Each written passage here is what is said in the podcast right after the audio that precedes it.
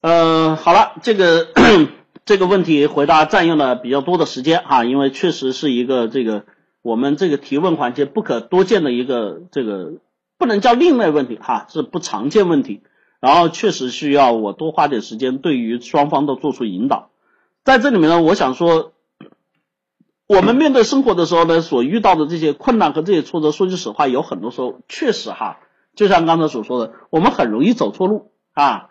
这个走过的路，走出的问题，很多时候是在于我们，就说很容易去看到，就是那一刹那，对吧？脑子一想歪了，或者脑子一冲动，我们就容易犯错。但这个过程对于我们来说，并不是一个可取的过程。人生需要的是什么？我们对于自己的行为有掌控力，我们对于自己的生活有什么呀？有轨道，我们对于自己明天有把握能力，这才是最重要的。而这些东西是依靠着什么东西来呢？依靠着我们在生活里面，第一个是我们的认知，认知通过我们思维构建，在我们解决问题的时候，想问题的时候，我们有一套完整的思维体系，而不是像我们有些同学遇到问题，啊，这个问题啊随意，那个问题看心情，这个事情我要这么冲动的解决，这些东西都并不是能够帮助我们有好的、有效的去解决问题的途径，所以我们推出我们的立体思维法。让我们学会真正分析问题、处理问题过程的这种思维架构，让我们学会找到事情的关键点，能够在众多的信息和条理啊和这个这个这个这个这个我们说的资讯中有条理的去分析事情啊，能够抓住事情过程的这个关键，让我们学会解决问题的方式，这是我们立体思维法带来的。同样，在这种与人的交往过程中，就像我刚才说的啊，一号同学跟那个女人的这个故事啊，听上去特别的另类。但是我想说，人跟人之间交往，人跟人之间交互，你们会发现，有很多时候，只要你打断那个情绪的共鸣，就能实现我们在心灵上的突破。而这个过程就是我们人与人交往的核心。那么这个核心就我们说的情商、沟通啊、表达。那么这些东西可以通过什么？通过我们结构化社交带给大家，让我们学会与人沟通交流的方式，让我们找到更好的这种相处的方法，让我们在这种沟通上面提。提高我们的表达能力，让我们在这种情商上能够让自己得到更多的历练和成长。同样，就像我们说的，我们每个人都要工作哈，来到这个世界上，我们说只有工作是我们这一辈子都不可以绕过去的哈。我们有些同学可以丁克，可以不结婚，可以不嫁人，但是你不可能不工作。为什么？因为没有工作就没有收入，对吧？这是生存的第一要素。那么工作上面，我们除了要工作之外，还要求发展。怎么样进入职场？怎么样去哎找到好工作？如何做好自己的职业规划？如何更好的与同事相处、与上司相处？如何去做好自己的这种哎我们说的这种管理能力能力的提升，让自己建立威信、服众，对吧？在职场上如何去锻造自己的专业化素养？如何去打造这些职业化标准能力？这些都是我们在职场上要去学习的内容啊！这些内容我们推出了我们职场系列课程哈。所以，我们有很多同学，当你们遇到这些困惑、遇到这些困难的时候，可以去报名我们的课程哈。报名热线二三五七五二幺五三四和三三九三零幺四二五五两个 QQ 号，也欢迎大家关注我们的微信，我们的个人微信号 i 杠下划线 think 二零一四，think 英文单词思考的意思，t h i n k i 杠下划线 t h i n k 二零一四，我们的个人微信号跟大家互动答疑解惑。我们的微信公众号请直接搜索“凡事都有解”五个中文字就能一键关注，事是事情的事。啊，事是事情的事，欢迎大家关注我们的呃公众号“凡事都有解”五个中文字一键关注，也欢迎大家关注我们的新浪微博“凡事都有解”课程组，我们的公开课录音、干货文章分享、精选内容问答也会在我们的微信公众号和新浪微博上一一呈现。更多的希望大家加入我们的分销推广 QQ 群三幺九七二五四九九三幺九七二五四九九，帮助我们推广课程，让更多的受益，也让自己在这里学习成长和提高。呃。这个又卡了吗？啊？呃，又卡了吗？没上完课哈，没上完课啊，不要着急哈。是不是很卡？是不是很卡？如果是的话，我试一下用那个热点啊，用手机热点来试一下。啊，不卡哈，好吧。好。好，不卡，我们这个继续哈。好了，那么这个时间问题啊，我们今天开始我们正式课程内容，同学啊，正式的课程内容。今天要去讲的这个内容呢，哎，很简单啊。刚才有同学提问的时候也问了啊，如何提高学习能力啊？听上去这个课题很简单，平平无奇。刚才正好有同学也问了一个这个临时抱佛脚，我们要这个考试的这个问题哈。那么为什么要去讲这个点呢？我今天没有去做那些我们说跟我们平时看的这种热点相关的一些内容和标题。实际上呢，这个题目来源是跟这些事件有关系、有联系的哈。呃，又卡了吗？好吧，我我试一下热点哈。稍等一下啊，可能切换的时候会有有有一点问题哈。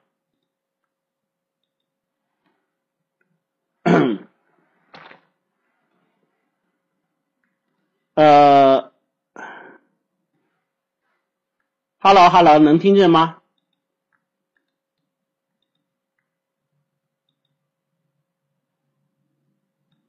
？Hello，Hello，能听见吗？啊，一到九，一到九，反馈一下麦音质量。我试一下热点哈，因为一直说网络卡，网络卡，我就试一下热点，看看行不行哈。好，现在不卡哈，不卡，我们就继续哈。好吧，那我们就正式开始我们今天课程哈。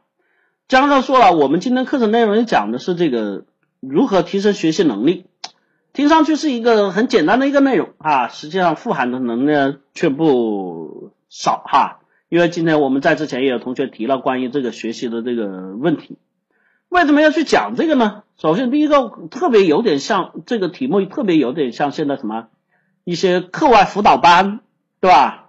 一些什么 K 十二教学，对吧？这是不是有点 特别像这个过程的这个这个表达啊？其实要讲的内容呢是不一样的哈。其实要讲的内容是不一样的。为什么我要去讲今天这个内容呢？我们来看哈，因为这两天呢，我们集中被一些事情刷屏啊。上周我还刚讲了这个网易那个这个这个生病员工被辞退的过程。对不对？哎，那么这周哈又爆出来的是什么呢？这周又爆出来的是这个啊，这个华为前员工被拘二百五十一天后无罪释放，对吧？这两个信息给我们反馈的，大家看完之后哈，你你们对这个东西的看完这两个信息之后，你们思索的是什么？请问一下啊？你们看完这两个信息之后，脑子里思索的是什么啊？工作九九六，怎么样？怎么会是这样？为啥要淘汰？对吧？有没有联系到自己身上啊？很多人联系到说啊，我们以后在公司里面要小心点，对吧？要维护自己的权益啊。有同学想的是啊，我太难了。其实我们去看这些事件的时候哈，很容易就是我们叫代入。比如说我是这个华为的员工，比如说我是这个网易的员工啊，这老板都无良老板。但是我在看这个问题的时候呢，意思老师，我上周已经讲了关于这个我们说现代企业、现代这个我们说商业社会里面对于这些制度聘用关系的这个问题。我想说我对这个问题的看法呢，不会从这些角度去看，我就仔细在思考另外一个角度，什么角度呢？每一个信息的背后啊，都带有非常重要的什么特征？就我们不要把一个信息孤立起来看，我们把信息汇总起来看，这是我们说的大数据思想啊，大数据思想。那你们想想，为什么从去年的九九六，马云的九九六福报，对吧？到今年的这个华为员工的二百五十一，网易员工的这个离并职被裁退。你把这东西联系起来看，大家脑子里想想，你们有些什么样的感受了？啊？你们把这些信息连起来想想，我们说大数据哈，你们有些什么样的感受了？什么感受？啊？去年马云的福报九九六，对吧？啊？越来越多人因为能力不足被淘汰，打工没有出头啊？我们来看哈，看问题首先是这样的哈。我们看问题呢，当你只是片面的去看这个问题的时候，我们很容易，比如说我们只看这个华为前员工啊，二百五十一天被拘，那我们就学会了这个问题跟我有什么关系呢？啊，我以后这个这个工作的时候啊，一定要带录音笔。你看，这很多同学得出的结论，对吧？实际上我们发现这些东西对我们来说帮助大不大？你看到这条信息，跟你的实际相关有没有啊？我们发现一个很重要的点，我们看了这个新闻，看了这个信息之后啊，对我们的帮助没有什么，实际意义也没有什么。但是伊思老师，我说我不一样，我看完我对这个东西，我觉得对我的。帮助很大，对我的实际意义很大啊！又卡了吗？我用热点也卡吗？啊，我用热点也卡吗？又卡吗？稍等一下啊！哎呀，我这有点无没没辙了，我切换一下网络啊！现在呢？现在呢？能听见我声音吗？现在呢？现在呢？啊，现在这个网络的原因，我告诉你们哈，之前一直没有问题。网络的原因就是因为现在升五 G 升的哈，嗯他妈的该死的运营商，为了逼我们去改五 G 套餐，就把现在四 G 套餐的这个流量和数据开始在下降，包括这个我们说这个宽带，这个我估计也是这个问题。哎，好了，我们不说这个问题了哈。我们继续哈，现在不卡了，我们就继续哈，反正我就在各个网中间切换吧，啊，稍微有点影响，我们就也没办法了啊。一照着我去看这个问题的时候，我们从另外一个角度来分析，对吧？我就去筛，我记得去年我们也讲过这个关于互联网裁员的这个事情，对吧？啊，我们说二零一九年我们筛了一下一次老师看的这个裁员的这个信息哈，哎，现在我们看到的是什么呢？啊？整个我们说的裁员名单非常的大，从阿里到奇艺到百度啊，哔哩哔哩、贝壳找房、锤子、滴滴、斗鱼、京东，是吧？科大讯飞、美图、美团、摩拜，什么什么人人车、苏宁啊，什么网易、唯品会、新浪、知乎，对吧？你们去看一看，基本上每家大公司啊，不像前几年，前几年都是什么疯狂的在扩张啊，现在都在什么呀？现在都在裁员。所以，我们读新闻、看数字，我们有很多时候这些新闻、这些数字不是说一扫师才有，你们在网上都搜得到。要学会用思维联系起来看。那么在这里面，我们再回想一下，哎，很多信息把它再串起来，我们就能得到一些更为全面的点，对吧？还记得这个这个华为这里面哈，这个华为二十一天，这个二百五十一天这个员工。里面有一个很重要的点，让我想起来了哈，就当时说这个他的他们华为员工是隔八年就要轮换一次工号啊，隔换八年就要轮换一次工号，所以在这里面，伊思老师去搜了一下，搜了一下什么呢？搜了一下华为的这个一些这个关于裁员的新闻，在这里面哈，华为哎，基本上说是在我们说去年开始要裁掉三十五岁以上的老员工啊。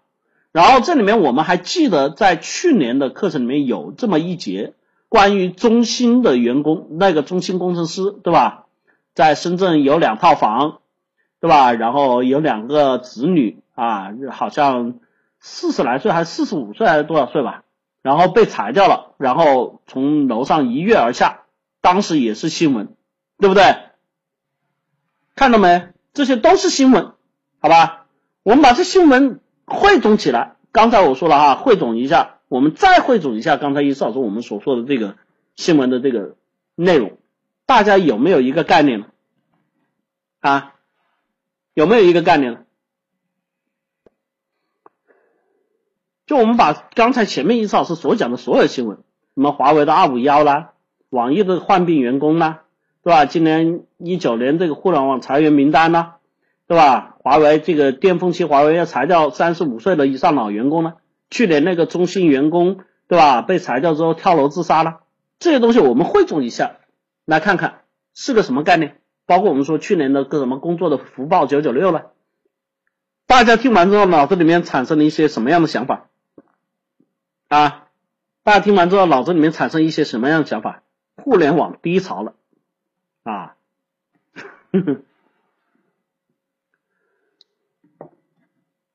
残酷哈，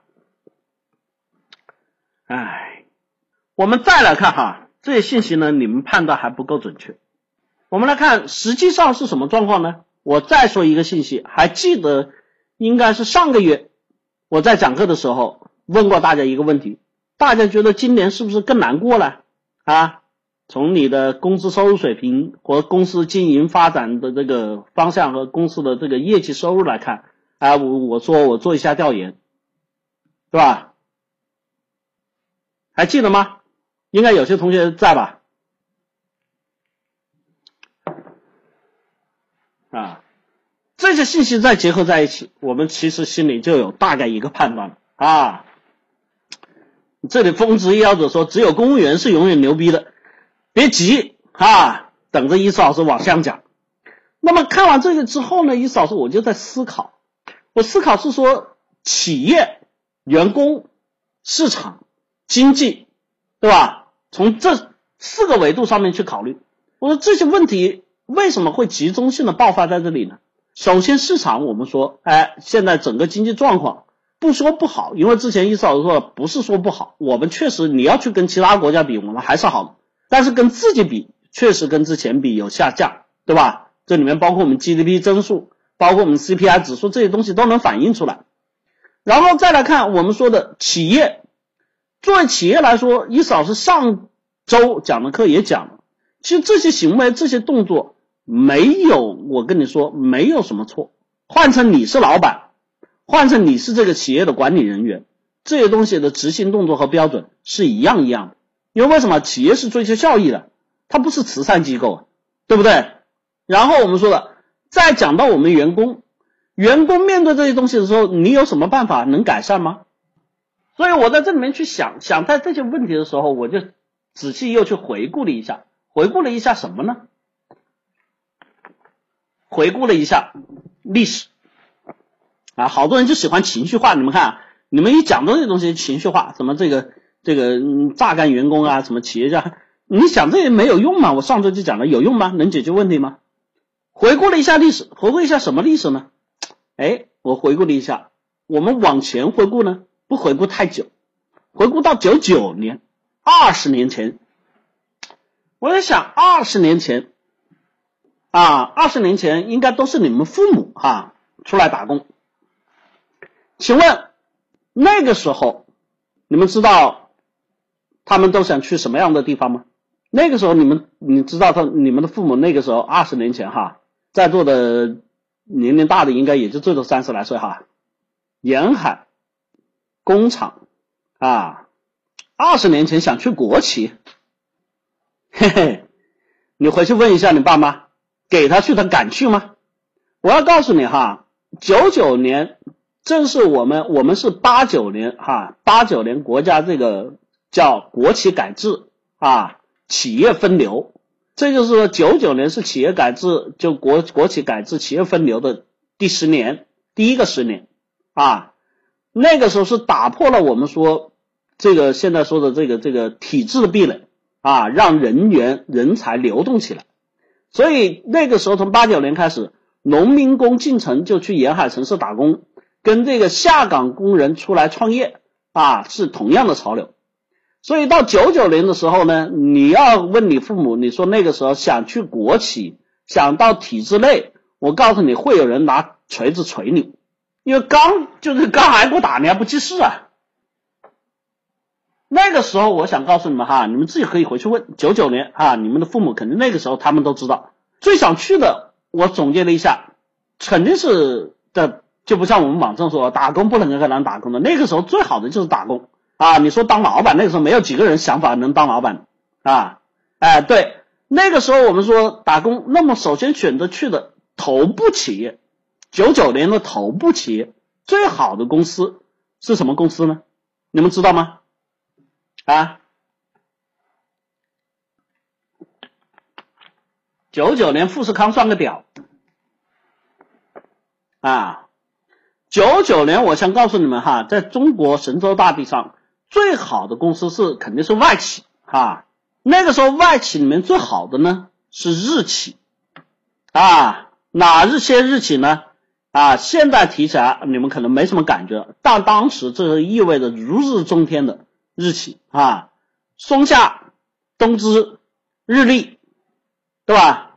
松下、东芝、日立，广汽丰田九九年还屁都没有啊！别讲这些哈。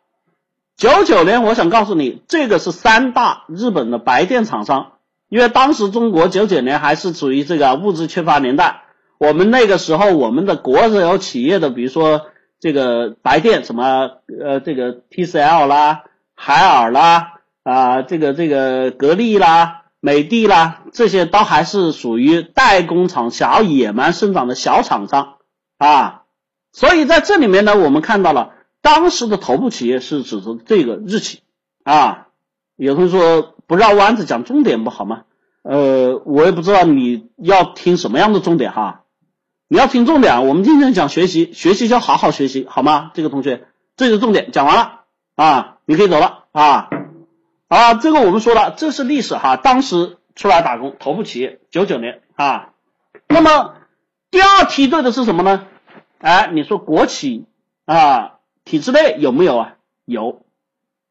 当时九九年，我想国企体制内，你们知道最牛的地方是哪里吗？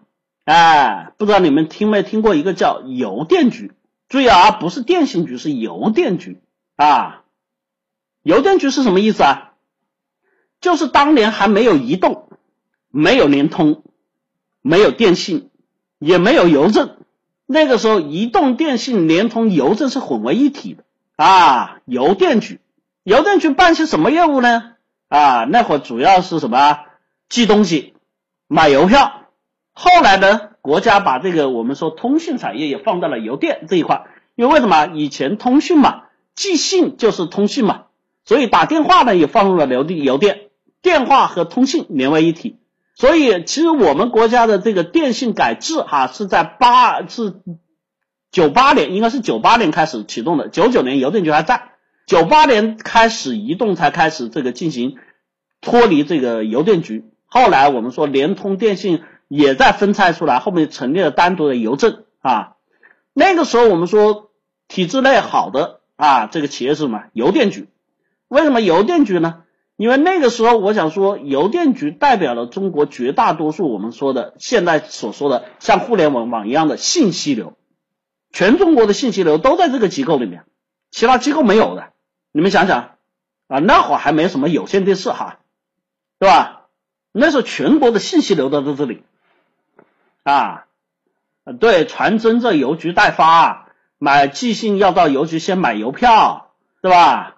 你要知道啊，很多业务的那个时候，BB 机是吧？买手机、买电、买电话、安装电话、买手机都要去邮电局啊，外面是没得卖的哈。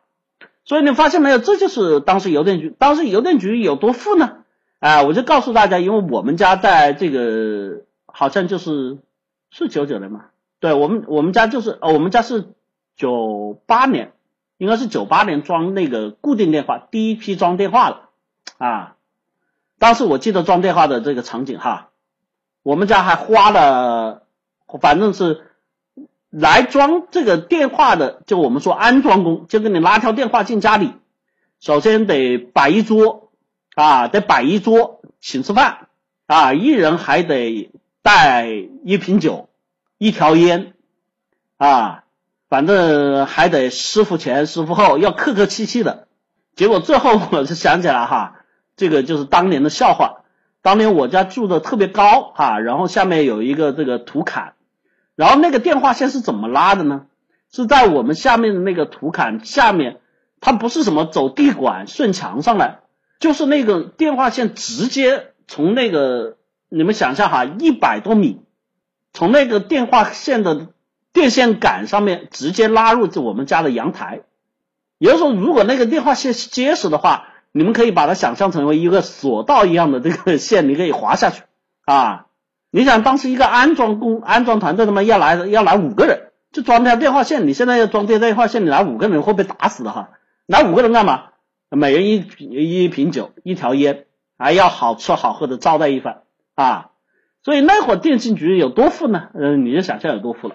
因为那个时候你们知道了哈，邮票还比现在邮票值钱，但是那会儿邮票是全民热啊，邮票都是电信先这个，就像我们说的。现在你以前银行里面这个，你们去到银行里面拿换纸币，你们一定换不到那种特别多的八的那种新纸币，为什么？因为他们来了之后，银行的柜员都会把那种好的纸币号给抽走，因为那个值钱。但是你想，邮电局以前全民寄邮票啊，你有些稀缺的邮票，比如说那一年的猴票，十二生肖的第一张邮票，猴票，金面猴票。金面铂金的猴票啊，你们知道吧？最多就是邮电局的人他们自己先收了，但是当时面值多少？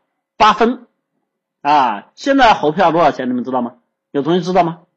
啊，有同学说现在邮票不值钱，你你有本事拿一张十二生肖第一版的这个金面猴票啊，你有本事拿出来啊，猴票不值钱的。但是至少那个时候啊，他们占有先发优势哈，所以这个时候，因为为什么我清楚呢？哎，我那个在阿里的同学啊，就我那个在阿里当高管的同学啊，跟我从小玩到大的，为什么跟他玩呢？因为他爸是邮电局的啊，所以我说过了，他是最早第一批用上电脑联网的同学啊，我们是第一批腾讯的用户啊啊，你想想那个时候多牛逼啊！好吧，这我们说当时这个企业体制，邮电局哈，然后还有一个体制呢，是现在基本上没有人太多人愿意去了。当然现在也还算行，但是已经不是那么香了。是什么呢？银行那时候进银行当柜员，我告诉你哈，九九年的时候你要进银行当柜员，你家里面就说没有一个当官的，基本上你就不要想了啊。你就不要想了，对不对？这当时的社会现状哈，你要去打工，头部企业是日资企业啊，松下、日立、东芝，对吧？你看国企好最好的，现在国企最好的可能不是这两个部门了哈，银行啊和邮电局。然后呢，当然你说除了这个之外，普通人还有哪些选择？哎，到沿海来打工，什么？去那些电子厂。注意了啊，以前能以前来打工。你什么干装修，什么干拉货，对吧？干什么这个到这个厂里面做衣服、钉鞋帽，这个是这都是次等的啊。当时能打工到沿海能进入电子厂的是最牛逼的啊，对吧？因为有同学说，李老师你讲这些干嘛？讲这些干嘛？好了，那是我说的，一九九九年，二十年前，大家告诉我，现在这些东西还在吗？刚才伊老师说的这些还在吗？啊，为什么进电子厂厉害？因为那时候电子产品热销啊，电子产品利润大啊，电子产品流水线赚工件啊，收入高啊。刚才我说的这些还在吗？你们自己想想，有种电子厂还在，是你最喜欢的吗？是最热门的职业吗？是收入最高的职业吗？啊，我刚才说的这都是当时的香馍馍。我们叫削尖脑袋挤进去的地方，你都挤不进的。注意了，这是九九年，到现在多久？二十年。我们现在看看我们要进的头部企业，外企，对吧？你要在中国，你要能进 Google，对吧？你要能进苹果，是不是？现在的头部企业是这些家，对吧？那就牛逼了。你现在你拿什么松下、日立、东芝跟他们比，那是个屁，那是个渣渣，对吧？但是如果当年当年九九年的时候啊，也有 GoGo，也有苹果，你拿苹果和 GoGo 跟他们比，那也是个渣渣啊！九九年苹果，你们知道那时候有多惨吗？乔布斯离开苹果之后，对吧？哎，这就时代哈。那么国内的企业啊，我们说的国内企业已经有转换了，你现在能进腾讯、阿里，对吧？这是我们的国内选择的企业，头部企业，你绝对不会想着我进电子厂，对不对？你绝对不想着我进个电子厂去当流水线的工人啊！当然，你说现在有什么区别吗？我觉得也没多大区别。现在这些进阿里、进腾讯的这些这些程序员，跟他们电子厂的有多大区别？只有原来生产硬件，现在搞软件而已嘛。也就是坐在那个格子里面，也还是一天干那么多活嘛，还要加班加点的，一样的，哈哈，对吧？啊，当然还包括我们今天这个谈的这个主角华为，对吧？九九年华为也不行啊。那么在这里面，李老师说的这个过程里面呢，还有一些企业的名字我提都没提，但是在九九年它不出名，在今天它仍然不出名，什么？你们能想象吗？这九点年有有哪些企业到现在都不见了？九九年时候的摩托罗拉已经开始有名了，但是还没有那么体积巨大。真正它体积巨大的时候是在什么啊？是在这个两千零五年的时候，那个那个时候摩托罗拉、诺基亚那可是巨无霸。今天的苹果啊、华为跟他们比，就差不多是这个水平，对吧？这还不过在这中间，我们说的消失的柯达，对吧？这里面我们可以看到，这里面有很多的企业在这二十年间从成长到消失，是不是？就有很多时候我们说时间人生很长，但是现代社会发展这么快，有很多企业你说做大了之后，它真的就可以很快的消失掉。我想想，从我记事开始，从这个我们说的这些摩托罗拉、诺基亚，从他们开始成长开始，有了这个电信技术，开始卖手机之外。成为巨无霸之后，再到倒掉，二十年时间不到，它就没了，对不对？就算我们说九九年时候头部企业，从 IT 产品来说，头部企业还不是微软，那个时候最牛逼的是 IBM，对吧？你看看现在 IBM，当然 IBM 现在也很大，但是那肯定离头部是十万八千里远了，肯定跟微软是不能比的嘛，跟 Google 是不能比的嘛，跟苹果是不能比的嘛，对吧？这里面还有包括我们自己中国的这个产品，从兴盛开始，那个时候连 TCL 叫什么都不知道，对吧？到后来 TCL 这个疯狂的发展，到如今，当然你说它如今在不在？还在，但是已经过了这个巅峰期。那么在这里面，你少是讲这么远，讲这么大，跟前面又讲裁员，我到底想讲什么呢？啊，到底想讲什么呢？我们可以看到一个很明显的结论，是吗？就我们把眼光放远一点去看，没有永恒的行业，也没有永远的职业，对吧？你想想，在九九年的时候，我要跟你说电子商务，你会骂我什么是电子商务？你是个神经病，对吧？马云当年不就这样被骂的吗？但是你要跟你要到了零几年跟你说电子商务，你那个时候会觉得哇太神了，太牛了。但是到今年二零一九年，我再跟你说，你去读电子商务嘛？哎，你读那个干啥？那个没啥出息了，都已经是红海了，对不对？所以我们看到社会和时代在快速的变化，永远不变的只有变化，对吧？这我给大家展示了一个二十年时间，我们不去展示什么啊，建国七十年啊什么那个，就我们看到的这个变化实实在在存在啊，大家都网上可以去搜，实实在在存在。你也可以回去问你们的父母哈，问你们的长辈，对吧？很清楚的。你说当时来沿海打工最好的是什么？就是进电子厂，然后去的最好的企业是什么？日资企业，对不对？这个排名先后有顺序嘛。但是你现在看呢，日立、松下、东芝在中国还有东西吗？有，但是已经很少很少了，对不对？所以我们会发现，你以前你干的那个，就是说你你父母那时候进电子厂，当时你说你问他这样的收入，对吧？啊，这样的待遇让你永远在这干吗？愿意吗？愿意，那是一一万个愿意，那真的不是假说，那真的是发自肺腑的愿意。但是你想想，时间才过多久？可能不要二十年，十年后他就不愿意，五年后可能就不愿意，对吧？对你方唱罢我登场，但是又有一个问题，我想问：九九年这出来打工上班的这些年轻人。就我刚才说，电子厂的工人，对吧？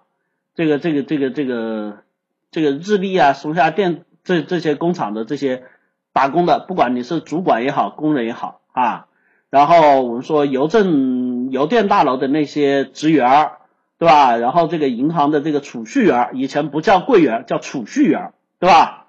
请问你当时他们多大呀？啊？请问你他们当时多大呀？啊？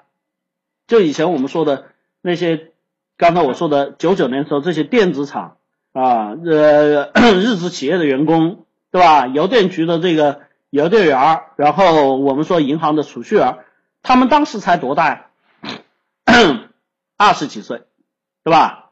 那你们再想想，今天他们多大？嗯？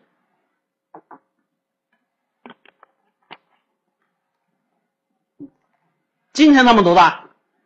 二十多岁到今天肯定在四十多岁嘛，肯定不到五十，对吧？那就从四十岁啊，因为那时候打工有的打工早，因为那个时候不是每个人都读完大学出来啊，你们注意啊，那个时候不是每个人都读完大学出来，很多读完高中出来，什么读完技校出来，读完初中出来啊，读基本上都十七八岁就出来了。所以二十年过去了，有些年轻的才三十七八岁哦，就算你年龄大一点，也不过四十五六岁哦，对不对？但是请问你们，这个年龄在现在这个社会，退休了吗？养老了吗？啊？退休了吗？养老了吗？不上班了吗？不是才五十左右，才四十左右。那请问你，我们刚才所说的那些人，他们现在在哪里上班？他们现在在哪里上班？还在电子厂吗？还在当储蓄员吗？还也还在这邮电局吗？哦，那些人都当老板了。中国十几亿人都当老板了。你爸当老板了，你妈当老板了啊？当然有一些升职了，当老板了，有一些当管理层了，对吧？但是。有绝大多数更多的你们会看到，现在很多四十多岁的中年人，你们去看哈，那些卖早餐的、摆地摊的，你们看看大概年龄主要集中在哪个年龄段？到干家政的，对吧？支付宝到账五百元，都是四十多岁，这说明什么？说明一个问题，刚才我说了。社会变化很快，但是如果在这个工中间，你没有跟上社会的变化，你没有学会相应的能力，即便你在原来的工作上干的勤勤恳恳，即便你在原来工作上干的再怎么出色，你会发现，你有可能会被什么时代给抛弃，对不对？这就我们今天要讲的。我们看到现在这些裁员的信息，我们不去讲经济不景气。我们不去讲企业的黑暗，我们不去讲这个制度的这个剥削，这些东西，我像上周我就说了，有用吗？有用吗？对你来说有用吗？有意义吗？没有意义。我们要真正找到跟自己有关的是，我在这里面我能够学习成长什么？对，我们要客观的去看事情。你不能说等到你到了四五十岁的时候，你又面临，比如说我们今天所看到的腾讯、阿里。再过二十年，他在不在？我真跟你们说不一定哦，对不对？今天那些在做什么？现在一些说做自媒体的啊，有一些同学还在我们这里说，我要去学运营，我要去做市场，对吧？啊，有的同学我现在去干这个什么这个呃什么这个工作那个工作，你会发现其实可能过的没多久，你这个工作就干不下去了，而且社会的发展越来越快，你想想。在九九年之前到七九年，那前面二十年，这个社会的发展变化有那么的快吗？没有，对不对？当科技水平越来越高，发展就会越来越快。而在这里面，行业的更新和迭代，职位的变化也会非常快。所以在这里面，我们说了，有同学说，那那那怎么办？对吧？我们就要未雨绸缪了。你们别忘了，你们现在都二十多岁，我已经讲了二十年前跟现在的区别了。你想想，你二十年之后，你能想象这个社会是什么样的，对吧？比如说，你今天干运营的，二十年之后没有运营这个职位了，为什么？因为机器可以，我们说编程机器可以大量的取代，AI 人工智能可以对人的热点信息和行为轨迹进行分析。将来你说运营要做的事情，就是通过人为行为分析之后进行精准的投放。所以那个是比拼的，就是企业在这个里面信息数据量的准确性，可能运营这个职位没有了。对不对？有同学说干程序员，干程序员，你知道吗？程序员现在很多的 AI 智能的程序编写，大概能够替掉掉我们程序编写里面百分之八十的无用工作。我们不经常叫码农码农吗？叫码字码农，他都干的是体力活，没什么技术含量。那 AI 人工智能进来之后，你想它写的程序的速度，那跟你这个手打的速度，那就是一日千里。可能一台计算机可以完成。一万个码农一天的工作量，一小时能完成一万个码农一天的工作量，你可能没有程序员码农的这个职位，对不对？将来你说现在做保险，有同学说做保险，保险是会要的吧，保险你将来可能也是通过大数据运营的方式，每个人职业性别，现在我们说的社会保险体系运营的数据越来越完善，你可以投什么险种，可以卖什么险种，你在什么情况下要什么险种，这个东西都会精准开始运营出算。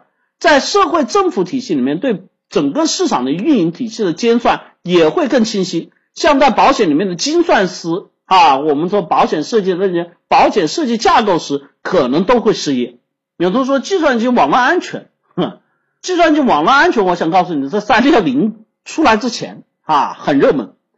你想想，现在这个电脑上面的这个防火防毒还有人做吗？啊，防火防毒还有人做吗？有同学说，清风明月说做吃的不会失业。我想告诉你哈，未来十年，意思老师我马上开创业课了。那些所谓开餐馆的啊，做食品的这些同学，你们一定要注意，我预估你们会迎来大量的倒闭潮，因为为什么？因为首先第一个，食品行业的这个我们说的哈，原来说门槛低，从业人员散，然后这个成本便管理，它首先有一个先决条件，原先做食品里面存在一个巨大的我们说不可调和性。那么不可调和性什么是食材的供应和管理？所以我们会发现，原来做餐饮的你有的赚，但是随着现在物流体系的更新和发展，我想告诉你哈，当这个物流更新体系发展之后。最大出现的影响就是我们说的原材料的更新，而在食材上面，冷链技术和我们现在物流的这种我们说快递直达当天到这种状况，将来一定会诞生一批巨无霸的企业级的食品集团。他们食品集团首先第一个出来的食品，他们的原材料一定是规模化比你更低的。也就是说，你开餐馆，你拿一只鸡可能五十块，它的成本只要二十块，甚至十五块。你说你能竞争过他吗？然后我们说的食材标配，你们别忘了，有人说啊，那总要有好吃嘛，啊，那总要说有好吃嘛。我问你们一个话啊，你们自己想一想，你们平时吃零食吗？啊，你们平时吃零食吗？好不好吃啊？啊，薯片、虾条啊，鸡爪、鸡翅，对吧？你们不要小看了工业化的能力，你想要有多好吃，它可以给你配的有多好吃。所以，当你说会不会完全取代这些小餐馆？但是不会，但是大规模的供应一定会刷掉现在遍地满布的那些小餐馆，至少有百分之五十以上要倒闭。这就我说的，未来十年哈，我都不说二十年，你们自己看一少是言确的准不准？然后你们自己再想想，很多的这些职业和岗位。那比如说现在当会计的啊，做财务的，你们要注意了哈，当会计做财务的，未来十年也是会被淘汰的，特别是那种基层的。为什么？现在电子数据 ERP 系统，包括我们现在国家经税改制之后，税务系统的这个并联和使用，很多企业的东西现在进销存管理全部都是电子化了，财务做账已经不需要了，有没有？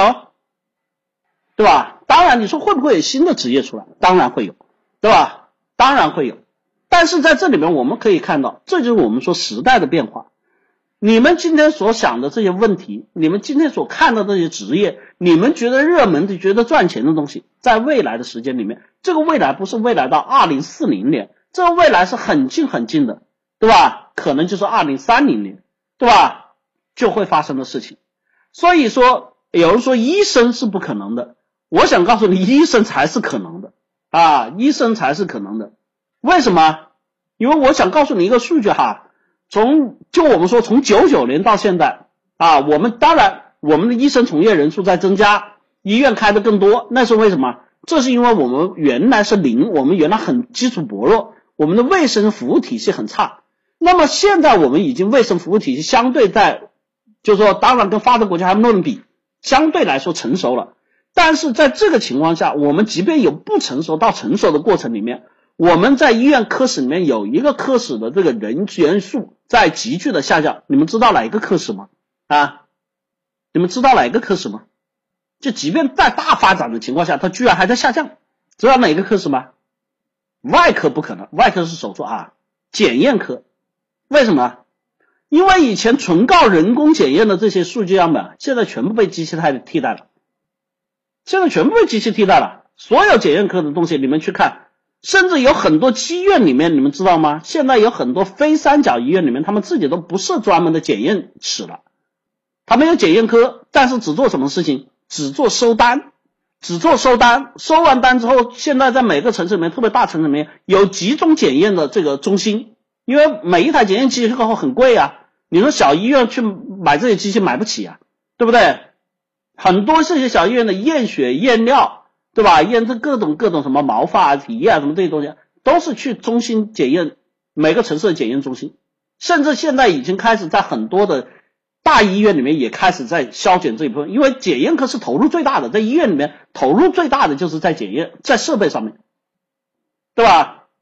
老师说平面设计、室内设计，哎呀，你就别跟我提了，这些平面设计、室内设计有几个是设计呀？啊，你现在告诉我有几个人在设做设计啊？一套模板改来改去，拆来拆去，对吧？打开那个 CAD，打开那个 CorelDRAW，你们在上面换几个字材，你们这个叫设计吗？你说哪个机器人不能干啊？啊，有哪个机器人不能干啊？你要换什么字材，换什么设计？将来这个房屋设计，你你说平面设计，你你进了房间，这个现在就有了，直接一个声纳扫描，整个房间的布局图不要量，全部出来，然后直接对联系统，在电脑里面你自己你自己在屏幕上面划，哎，这个地方我配个画，这个地方我配个什么砖，不能，你要个屁设计师啊啊，思想家，哎呀。再过二十年，一次老师讲课肯定讲不动了。那个时候你们听录音了，还要什么思想家呀？所以我说哈，这就是我们说社会变迁发展的哈。所以在这里面，我们说怎么办？那怎么办？怎么应对？我们说社会人还在，那总不可能把这些人都埋了吧？那么在这里面，我们说学习是应对一切的根本。因为在这里面，我反思，从我出来到现在也二十年了。啊，医师的职，医师老师职业生涯也二十年了。这二十年，我想想，我是不是都一直在干一件事情呢？也不是，对吧？我一出来也追热点，那时候去互联网公司，结果好歹不歹，对吧？就遇上了这个第一次 IT 风暴，互联网的这个这个冰冻期，对吧？纳斯达克股票狂泻，对吧？整个科技板块一片红海啊，然后所有的互联网公司基本差不多倒闭完了，拿不到钱。你看我这个出来，我干的第一份工作做互联网，对吧？当然，我在后面这个过程中维持了很长一段时间做销售，但我做销售是不是干同样的事情呢？也不是，对吧？我从最早的这种我们叫推销，对吧？我那时候干互联网就干推销，那去干什么事情啊？就去上门帮门推销，做网站、做黄页啊，跟马云干那个事是一样的，哈哈哈。但是我比他晚一点哈，然后再干什么？然后再干渠道销售。啊，渠道销售干了一段时间之后，我开始做零售，店面连锁零售体系，哈，然后再干什么？再回来我干大客户销售，对吧？然后整个过程里面，你发现产品不一样，种类不一样，市场不一样，在变吗？一直在变，对吧？到我后来自己出来创业干公司，我要自己去学相应的这种人员管理啊，财务技巧啊，对不对？那到今天我来跟大家讲课，这中间的跨度大不大？同样大。对不对？所以在这里面，我们说，不是说现在有一个行业或者是一个职业，我们能从一而终干下去。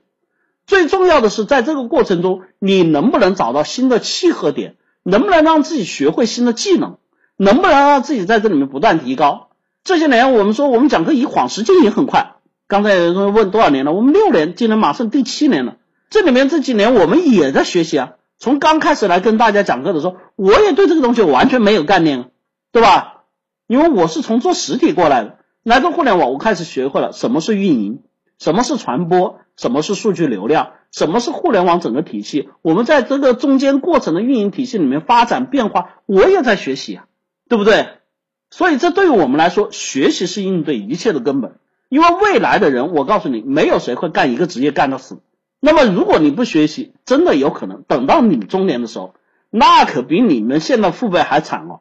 现在你去摆个地摊，卖个早餐，你去干个什么其他的活还行哦。你那个时候可能会出现一个没有活可干的情况，因为未来 AI 人工智能会把最基础的一些基本能人工的那能力的工作、低端工作全给替代。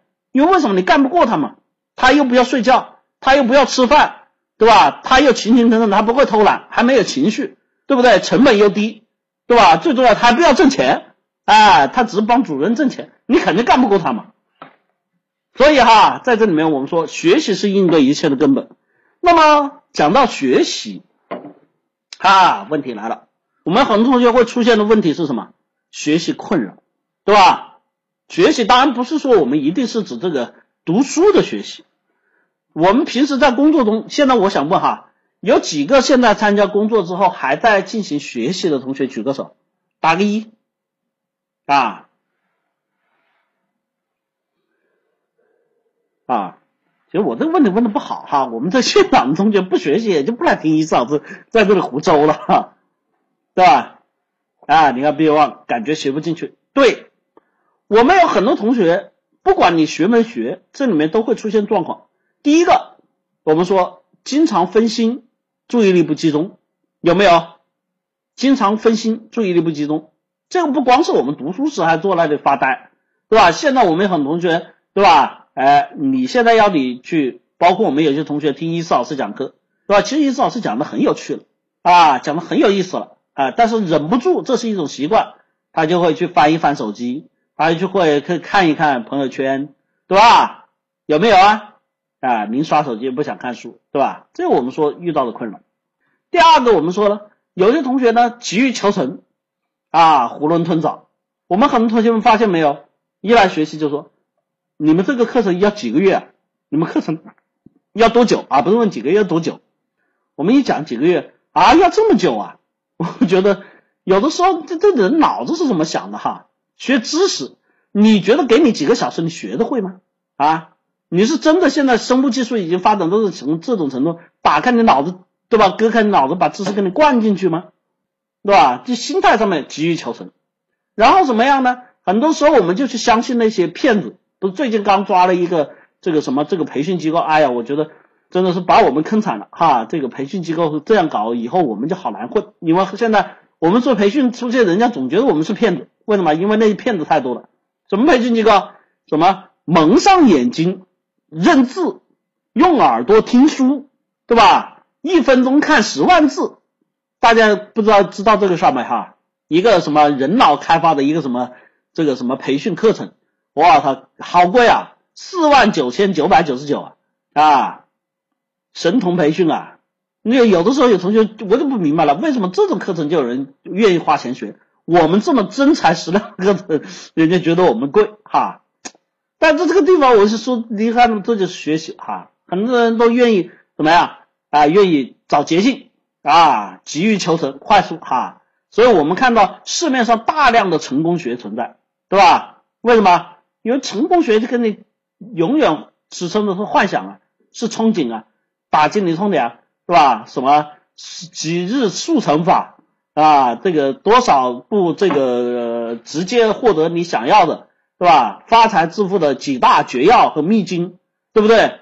啊，有同学说是真的，好吧，反正你说是真的，我不知道啊，你这也是听说，你自己有没有试过？反正意思老师我不相信，这是违背物理常识和违背生物常识的，这个东西我绝对不相信啊，好吧？好，这是我们说的学习困扰第二个啊，总觉得慢啊。第三个啊，就是刚才的毕德旺说的啊，没行动力，没兴趣，对吧？有的同学，你现在要他学习，你杀了他吧，对不对？你杀了我吧，对吧？老子这辈子最讨厌的就是读书，你居然跟我说要学习，你杀了我吧，有没有？啊，没意思，缺乏乐趣，对吧？要学习多枯燥啊！第四个，我们说学习的困扰是什么？有的同学说，我我倒不说困枯燥，我也愿意学，但是呢，我老抓不住重点，对吧？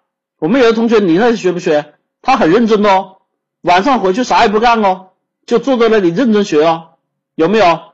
花了很多时间，花了很多精力，对吧？最后学到了点啥？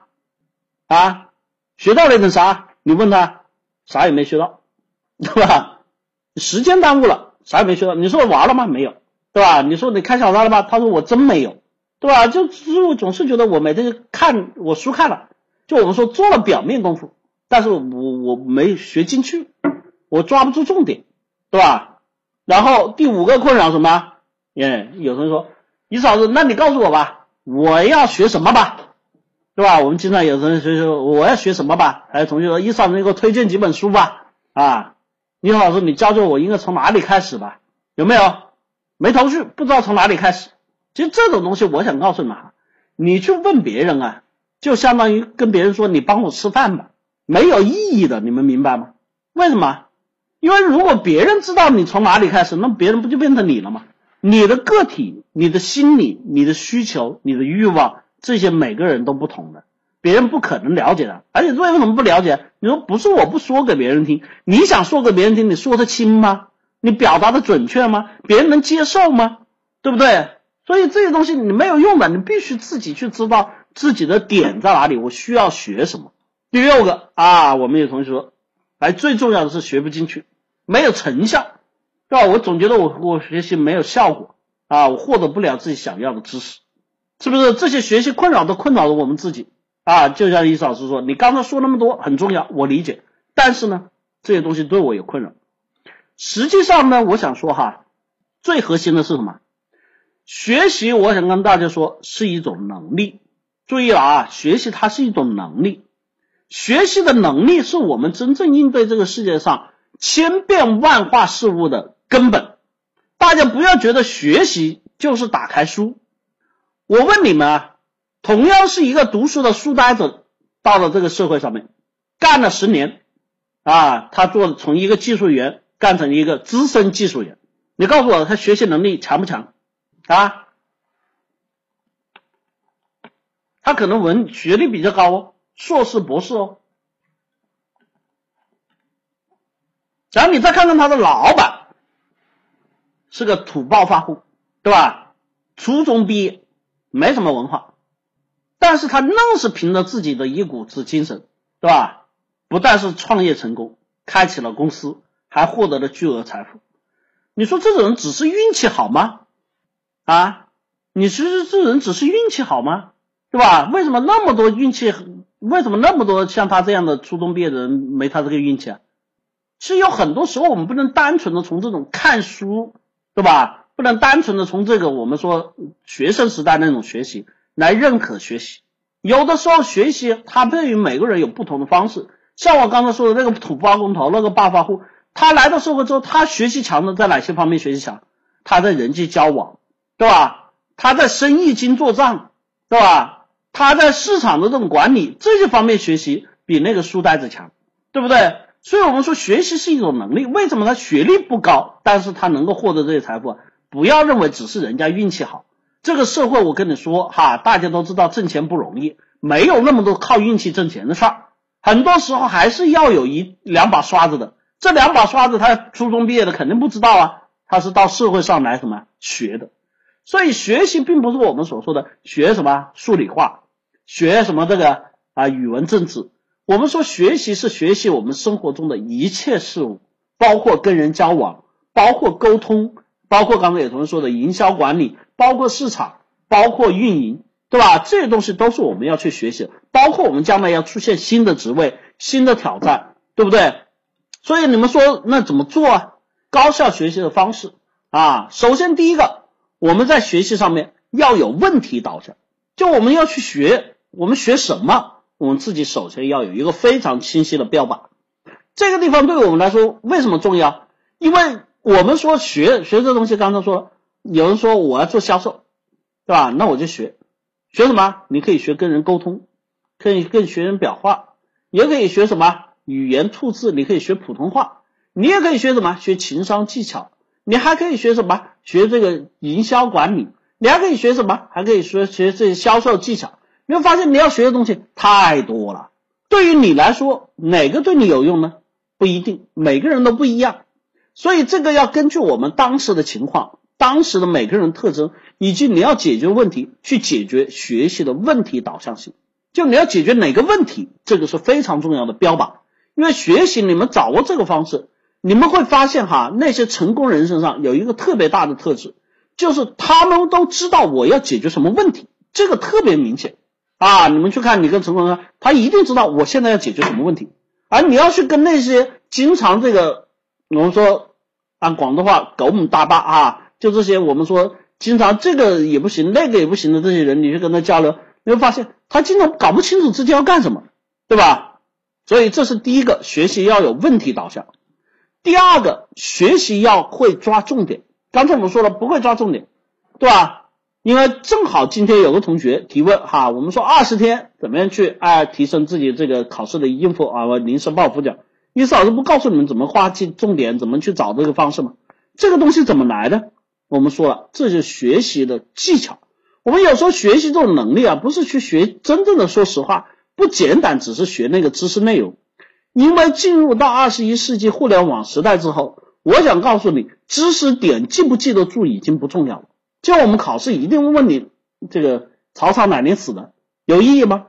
对，现在互联网时代已经没有意义了。为什么？我们随时都可以什么勾狗，随时都可以那个什么度，对吧？因为我很不喜欢这个企业哈。这就说明了，现代时代我们要学会的是什么？学会整体的这个重点，重点在哪里？学会分析问题的方式，学会逻辑的条理，学会在这里面抓住信息的这些途径和方法。至于你说你是不是要把每一个点都记下背下，在现代互联网时代，我告诉你，真没必要。你看，这就是重点啊！我们要学会抓这种学习上面，我们学哪些东西，这才是重点啊，而不是学哪一个知识。第三个，学习要学会提取关键信息。其实很多时候，就像我刚才回答问题一样啊，为什么我们说这个书里面我们怎么去提取？其实，在我们来说，学习的信息就叫做书本里面，我刚才说了，百分之八九十有很多都是什么无用信息，对吧？有很多都无用信息。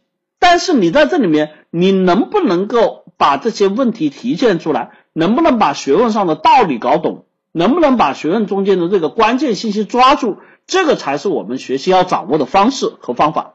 如果不然的话，你有些同学为什么学习不好？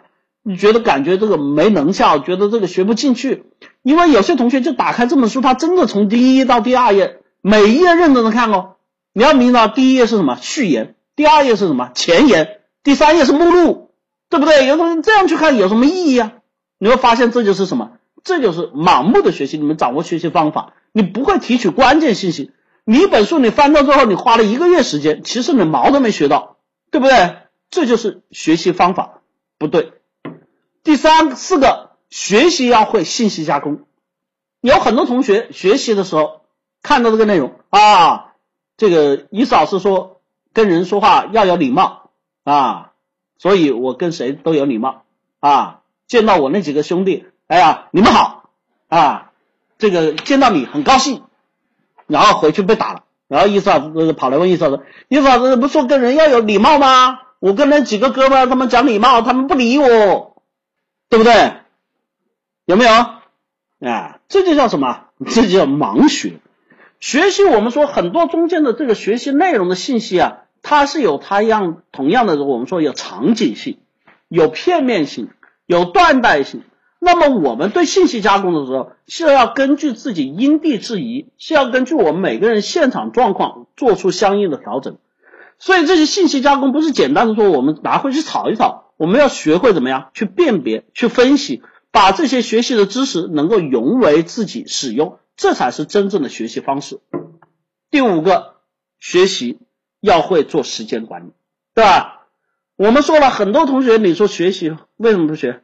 因为你会发现，今天没心情，明天没动力，后天这个别人叫我出去玩了，大后天公司要加班，你会发现你永远时间都没有，对不对？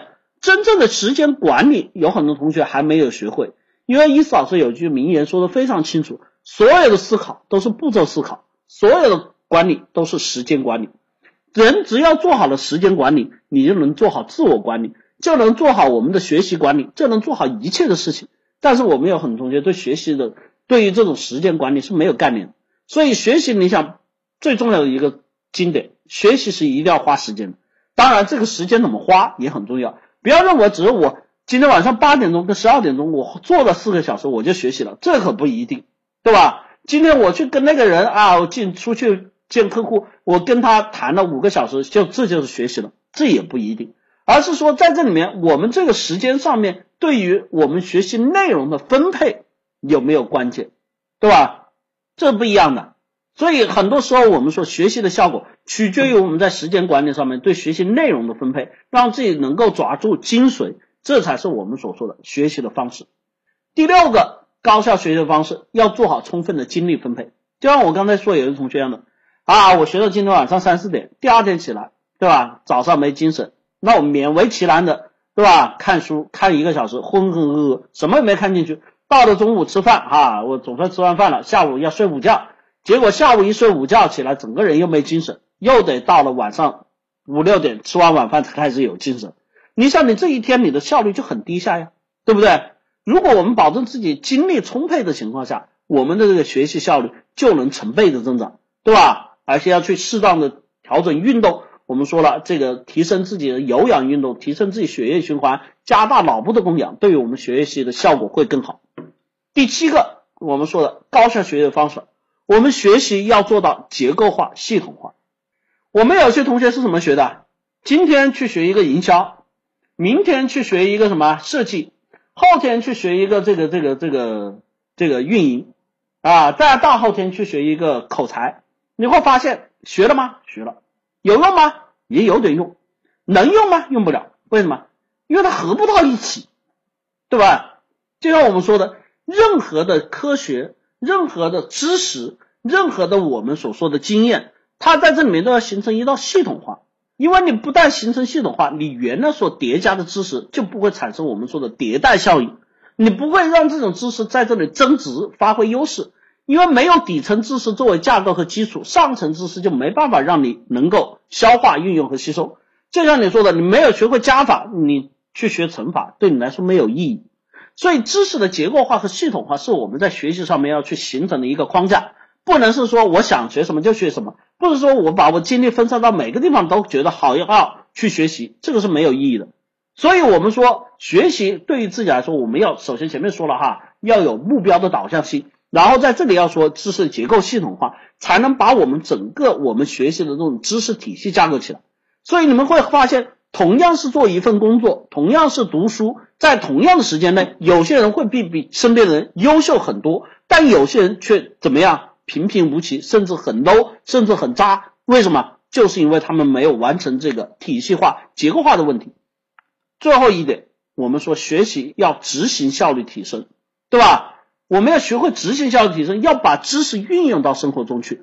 未来的时代，我说了，变化很多，但是无论怎么变化，你学的这东西能不能用，适不适用，可不可以用，用不用的好，都是要通过实践来支持的。而这个实践是我们要去培养自己效率提升提升的过程，不是光靠我觉得我学了有用有意义的。我们有同学就像刚才学了平面设计，你在学校学平面设计，你们到社会上之后，你发现有用吗？都是狗屎，都打回去，你会发现这一点用没有，对不对？我们要重新到了社会上，重新去学习什么相应的这种知识技巧。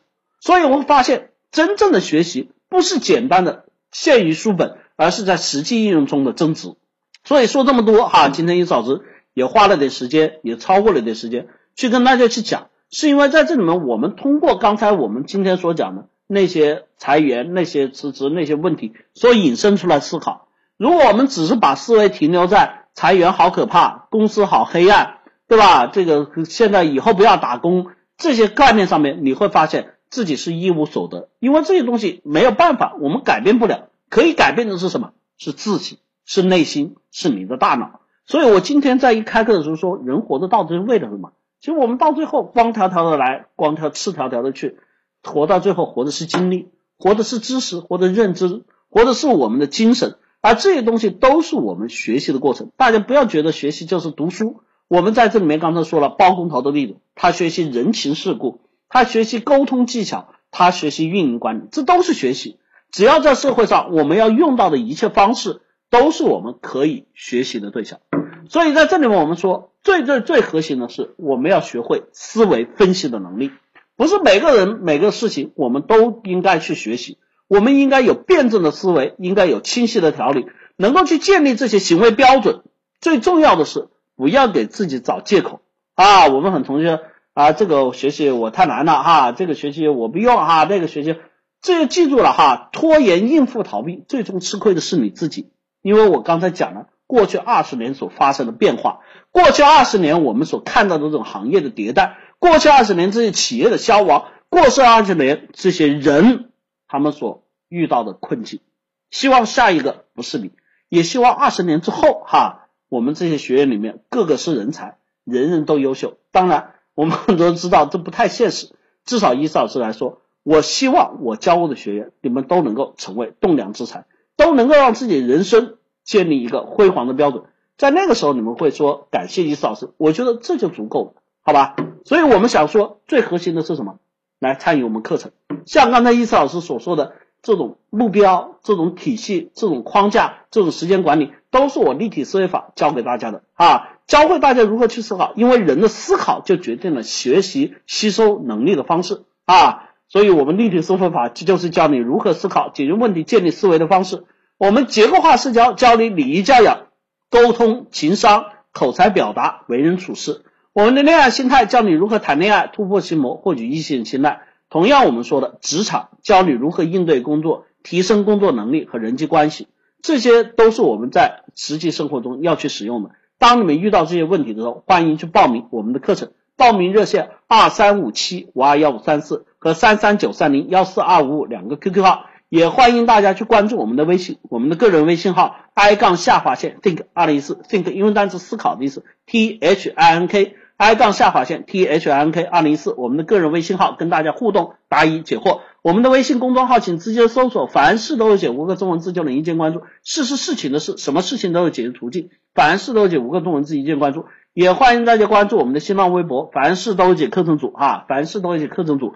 我们的公开课录音、干货文章分享。精选内容问答都会在上面一一呈现哈，在我们的微信公众号和新浪微博上一一呈现。更多的希望大家加入我们分销推广 QQ 群三幺九七二五四九九三幺九七二五四九九，帮助我们推广课程，让更多人受益，也让自己在这里学习成长和提高。当然，我们不是光说不练，也会给到大家丰厚的现金回报哈。当然，在最后，伊老师再一次跟大家预告哈，我们的创业课，伊老师要开的创业课，盲筹进入到最后阶段了哈。需要去预定课程的同学，赶紧跟我们的客服联系，同样是 QQ 啊二三五七五二幺五三四和三三九三零幺四二五两个 QQ 号，好吧？好了，今天跟大家讲了这么多哈，呃，希望大家有所感悟，也希望大家从中能够学到东西，好吧？我们一起加油，我们一起成长。这里是凡事的欧姐，我是医师，今天的课程就到这里，谢谢大家，祝大家晚安，拜拜。